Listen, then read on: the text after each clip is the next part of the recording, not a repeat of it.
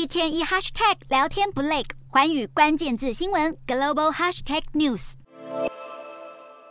这样的悲剧，人潮推挤造成的踩踏意外也发生在刚果民主共和国。当地知名歌手伊普帕二十九号在首都金夏沙烈士体育馆举办演唱会的时候，同样因为爆发了推挤意外，造成十一人死亡，其中还包含两名警察。当时演唱会涌进超过容留人数八万人的人潮，结果一些人挤进贵宾席和保留席区，导致十一人死亡，其中有十人的死因。因是窒息和推挤，另外有七个人住院。而其实，在演唱会开始之前，就有许多人聚集在体育场外的街道上。维安部队更为了要驱散街上的民众，释放了催泪瓦斯，但是最终场内的观众还是大幅的超过维安人员能够所控制的人数。